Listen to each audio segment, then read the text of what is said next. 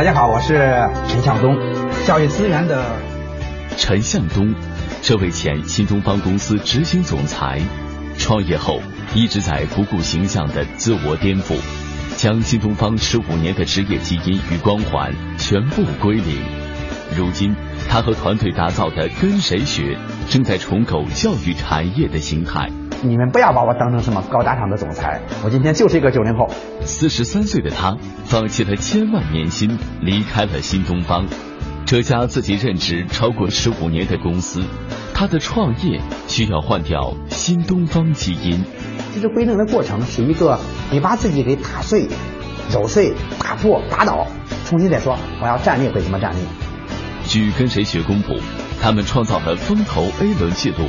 成立九个月融资五千万美元，超越小米保持四年的记录。有人将融资成功归因于陈向东用多年的江湖地位和名气刷脸。我不觉得是我在刷脸了，如果是刷脸，我觉得肯定是我们的团队刷脸成功了。为了这次创业，陈向东延揽了一支豪华的联合创始人团队。我这是在和别人讲述跟随学的梦想。反正陈向东创业就这一次。进入二零一五年，教育在线市场在 BAT 的助推下，受到资本热捧，并购融资继续升温。在线教育会否颠覆传统教育的模式？跟随学我们是一个平台，我们从来没说要颠覆机构。本期创业季核心对话，跟谁学创始人陈向东，聊聊搅局传统课堂的在线教育。和他超过小米保持四年的五千万美元融资。二零一三年年中，陈向东作为新东方的大总管向俞敏洪递上辞呈。半年后，四十三岁的他放弃了千万年薪，离开了这家自己任职超过十四年的公司。俞敏洪则在一封内部信中描述了自己对于陈向东的理解：放弃这些待遇的背后，是我能感受到的一种对于生命时不我待的追求。在美国休息三个月后，陈向东投入了三千多万资金，回国组建了一个包括三名百度技术高管在内的六人核心团队，创立了跟谁学。陈向东原是新东方教育集团前任执行总裁，上市公司高管，一呼百应的演讲，宽大的办公室，这些都曾是他的标签。对于一个在新东方工作了十五年的传统企业高管来说，抛弃这些新东方给予的标签，转身拥抱互联网，并非易事。面对责任与梦想，陈向东如何平衡？那是什么样的原因让你决定离开新东方呢？就是因为想创业吗？我是二零一一零年的时候做了啊执行总裁，呃，到了二零一二年年底的时候，一般的男人到了四十来岁就会产生内心的焦灼感，就觉得说你到底要不要啊做一件不同的事情？因为新东方做的已经足够好了啊，然后特别是在二零一二年的年底。啊，我到哈佛商学院学习领导力的课程，然后啊遇到这个那那么多的这些啊这些老那些 CEO，然后教授做测试，说如果你有啊比方说几千万美金，然后那你会不会选择做一份不同的工作？让我出乎意料的是，有百分之八十多的人都举手说他们会开始新的工作。当时我属于没有举手的啊。那天晚上实际上是没睡着觉的。后来我发现我内心对话发现说。可能我的性格是一个果敢的、执行力极强的一个人物，但是当一个新东方做的足够好的时候，他有时候的速度就可能会慢下来，要在这个时代里边能够停下来。但是没人知道啊，我就和俞敏洪老师，呃，两个跟我做了沟通，所以我离开之后是先到了美国，然后就为了减少点麻烦啊，呃，然后怕给新东方增加很多的困扰，然后后来我才。这悄悄回来，然后开始创业，后来被媒体曝光了，我还没有走上前台，所以我真正走向前台是在二零一四年的十月份，才开始真正的面对媒体。想要做在线教育，想要做移动互联网的这个创业的那个契机下，那为什么不可以在新东方内部进行一个企业内部创业，或者是自己去企业内部去孵化项目呢？为什么一定要跳出来自己做？任何伟大的创新，特别是破坏性创新。往往发生在企业外部，而不是企业内部。你会看到诺基亚被打败，某种意义上说不是被三星，而是被一个跨界的苹果打败的。就如同今天说中移动的业务受到了巨大的冲击。我们后来发现，不是被联通，也不是被我们所谓的电信，而是被跨界的腾讯的微信所受到了威胁。那同样的道理，就是在做教育行业的一个跨界的创新的时候，我觉得如果要取得最快的速度的话，一定是在企业外部。新东方做的已经足够好了，新东方在做培训业务方面上已经做到了中国之牛耳。那么因此，要想做教育方面的创业和创业的话，一定要跳出以这个企业本身进行跨界人才组合，用最优的激励制度。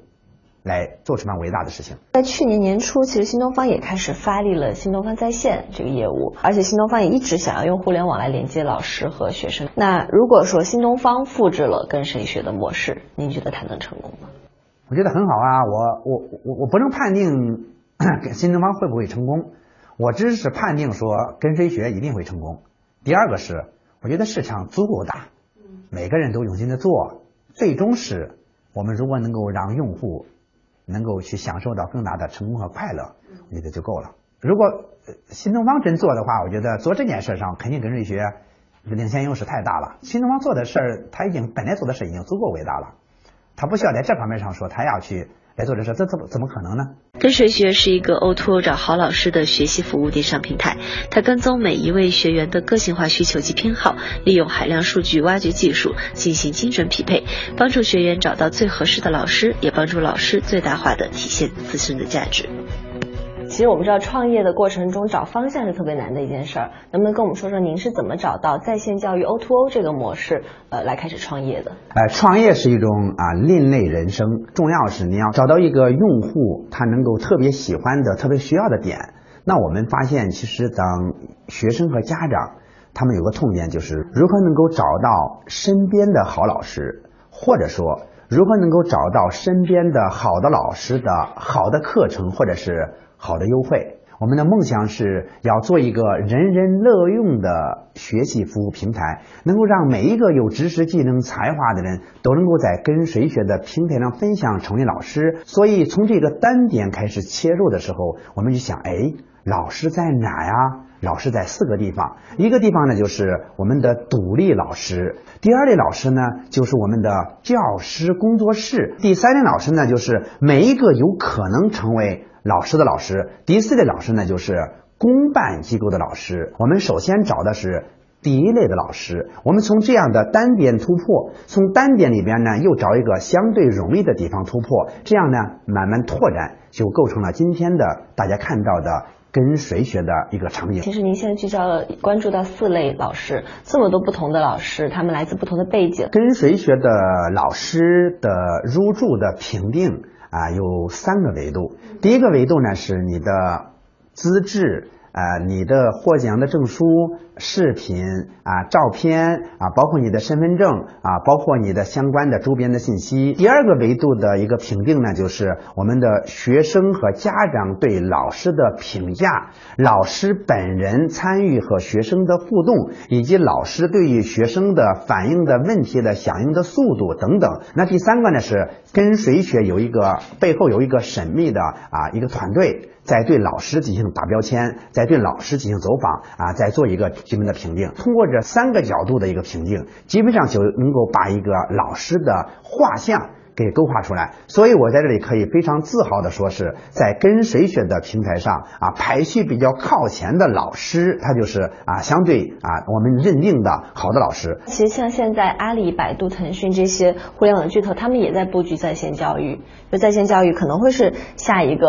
很多人竞争的地方，那您会呃怎么样做去防止他们的复制或者是呃极度的竞争呢？一个创业性的公司啊，BAT 最多给你一年的窗口期的时间，如果这一年的时间之内你不能有你的护城河，不能够垒高你的门槛，很可能就被 BAT 给灭掉了。而跟随学从第一天开始创办就有这样的危机意识，所以。跟随学从最早创办的时候，我们是遵循的黑暗法则。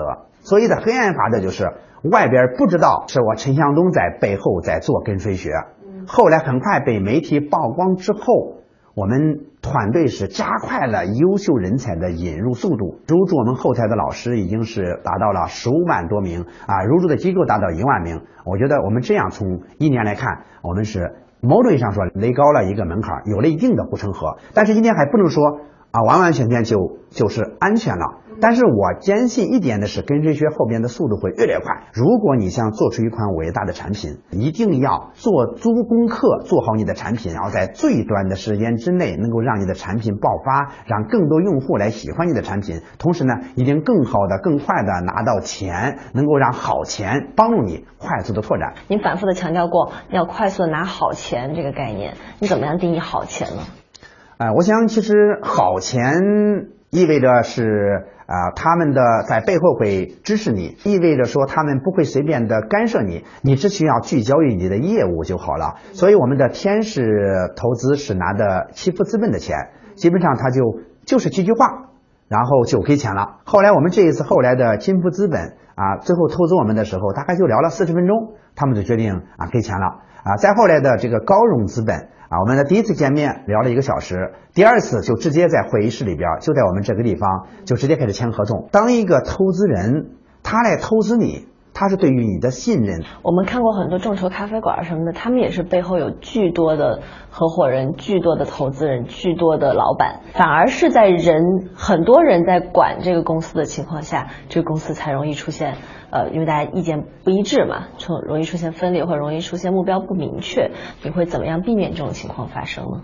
我在很多场合说过，说是要想做一家伟大的公司，需要六个要素啊，都能够做到极致。第一个是你要想明白你要做什么，第二呢，你想明白你到底和别人怎么样有差异来做这件事做到最棒。第三个呢，就是你一定要找到最牛的人来组合形成一个很好的团队。第四个呢是一定要有规矩啊，有制度，有流程，有好的文化。第五个呢就是一定要有好的绩效，能够让优者更优，能够让弱者被淘汰出局。最后一个呢就是执行，执行，执行。所以在这六个要素当中，我发现很多创意。业者他到后来失败的话，都会在两个点上失败。一个就是你在组建你的最优团队、跨界组合团队上可能会出现问题了。那第二个就是你的团队文化上出了问题，然后最后大家不信任了。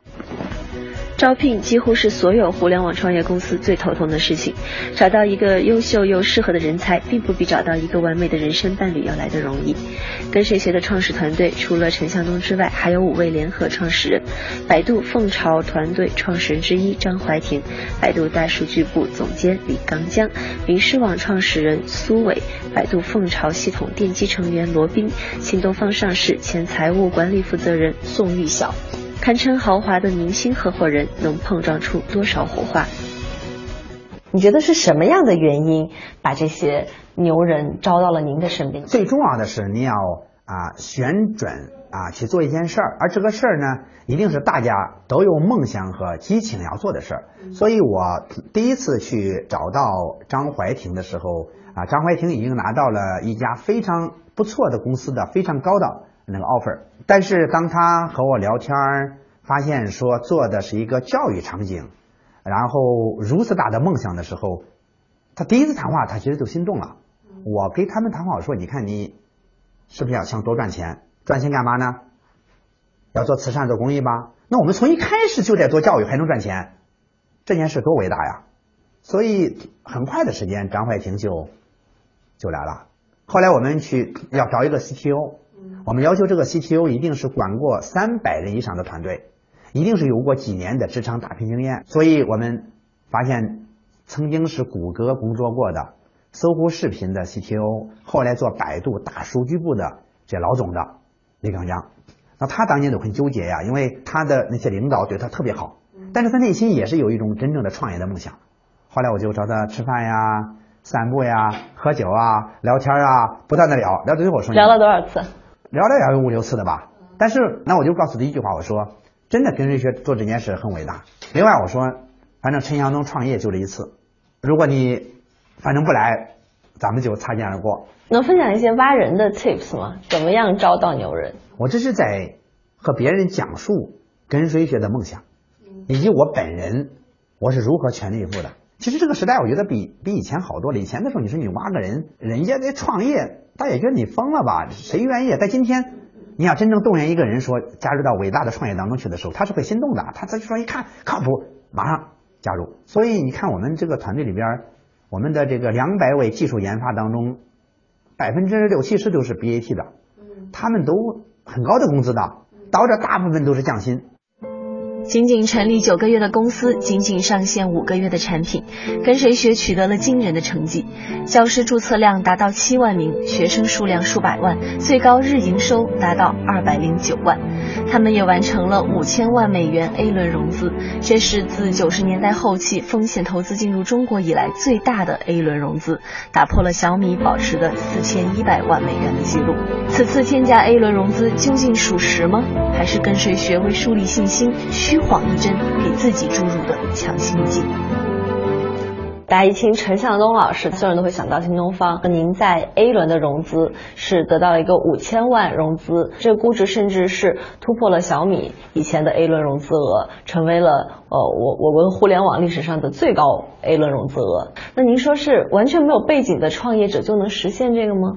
我在决定啊创业的时候啊，我告诉我自己说，呃。陈向东，呃，你是没有任何依靠的创业，你必须忘掉过去所有的荣誉。我记得我去啊刚刚开始创业，我们的 PC 测试班上线，我往啊一百多个微信群里边去丢啊我们的那个 PC 测试班上线的这个链接啊，我丢完丢了链接之后，有一个群里边有个人就说：“这是真的陈向东吗？”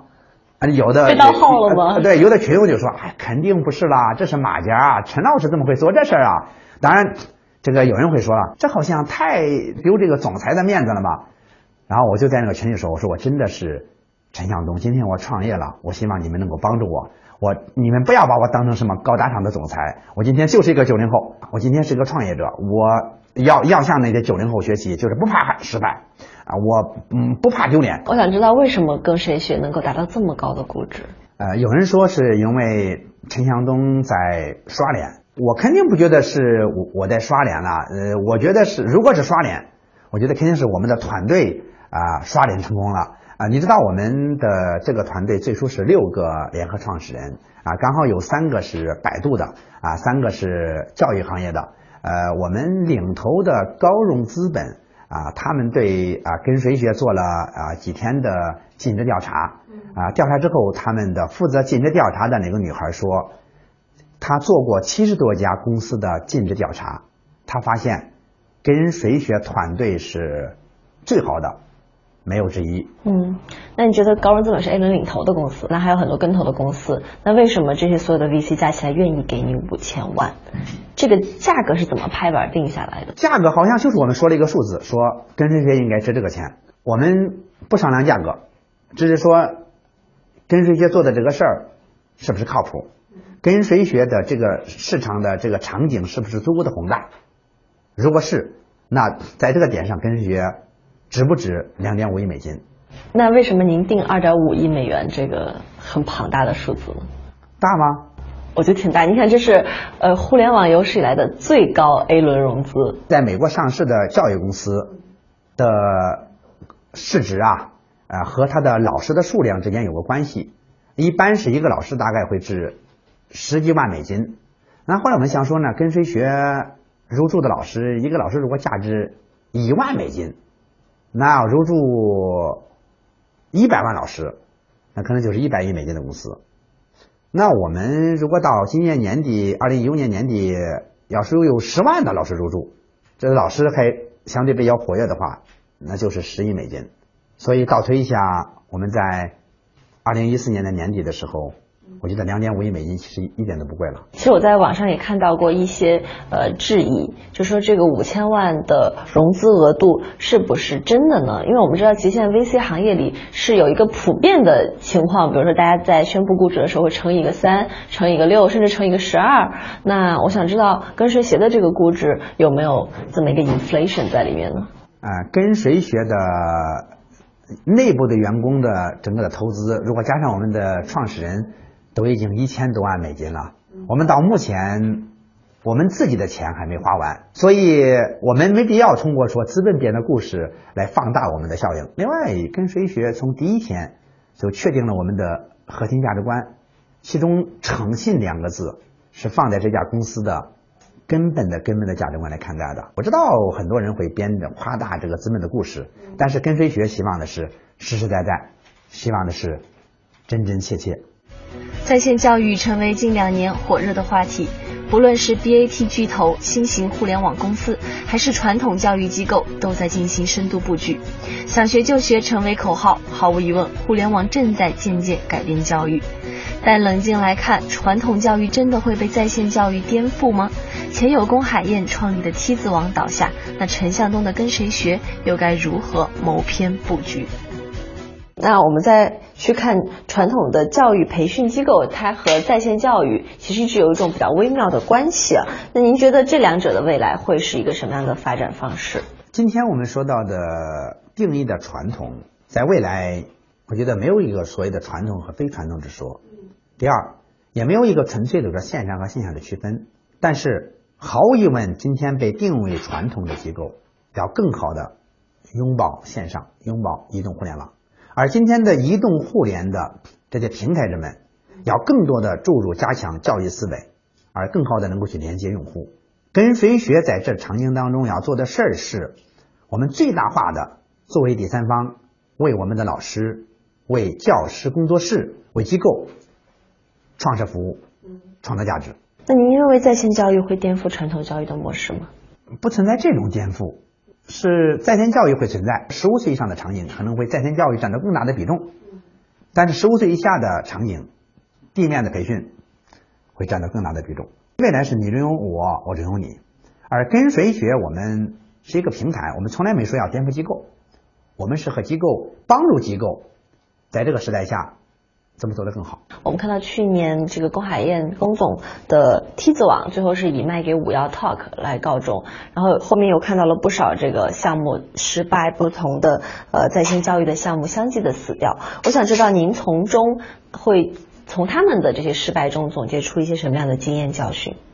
龚海燕的创业虽然失败了。但是我想，他给后续的很多创业者确实提供了非常宝贵的可以借鉴的一个财富。龚海燕是一个跨界到教育里面来的，这说明如果做教育相关的创业，一定要有懂得教育的人，一定要有懂得教育的合伙人。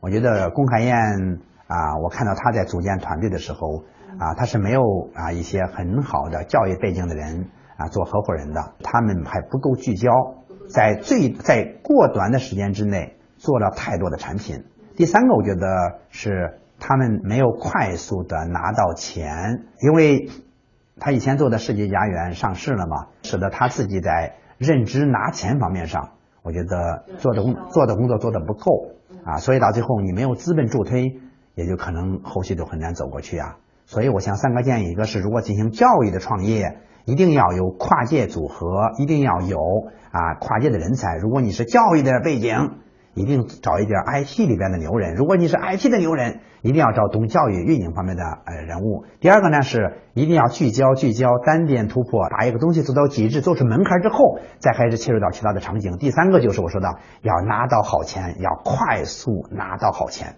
那在线教育整个这个行业的发展趋势，能跟我们分析一下吗？未来比如两到三年。说到在线教育的话，呃，大概有几个点是啊投资的热点。一个就是，比方说我们与考试类相关的、升学类相关的，比方像啊托福呀、GRE 呀，或者是公务员考试啊，这肯定热点。第二个呢，就是与人的职场的晋升密切相关的，那么它也会是个热点。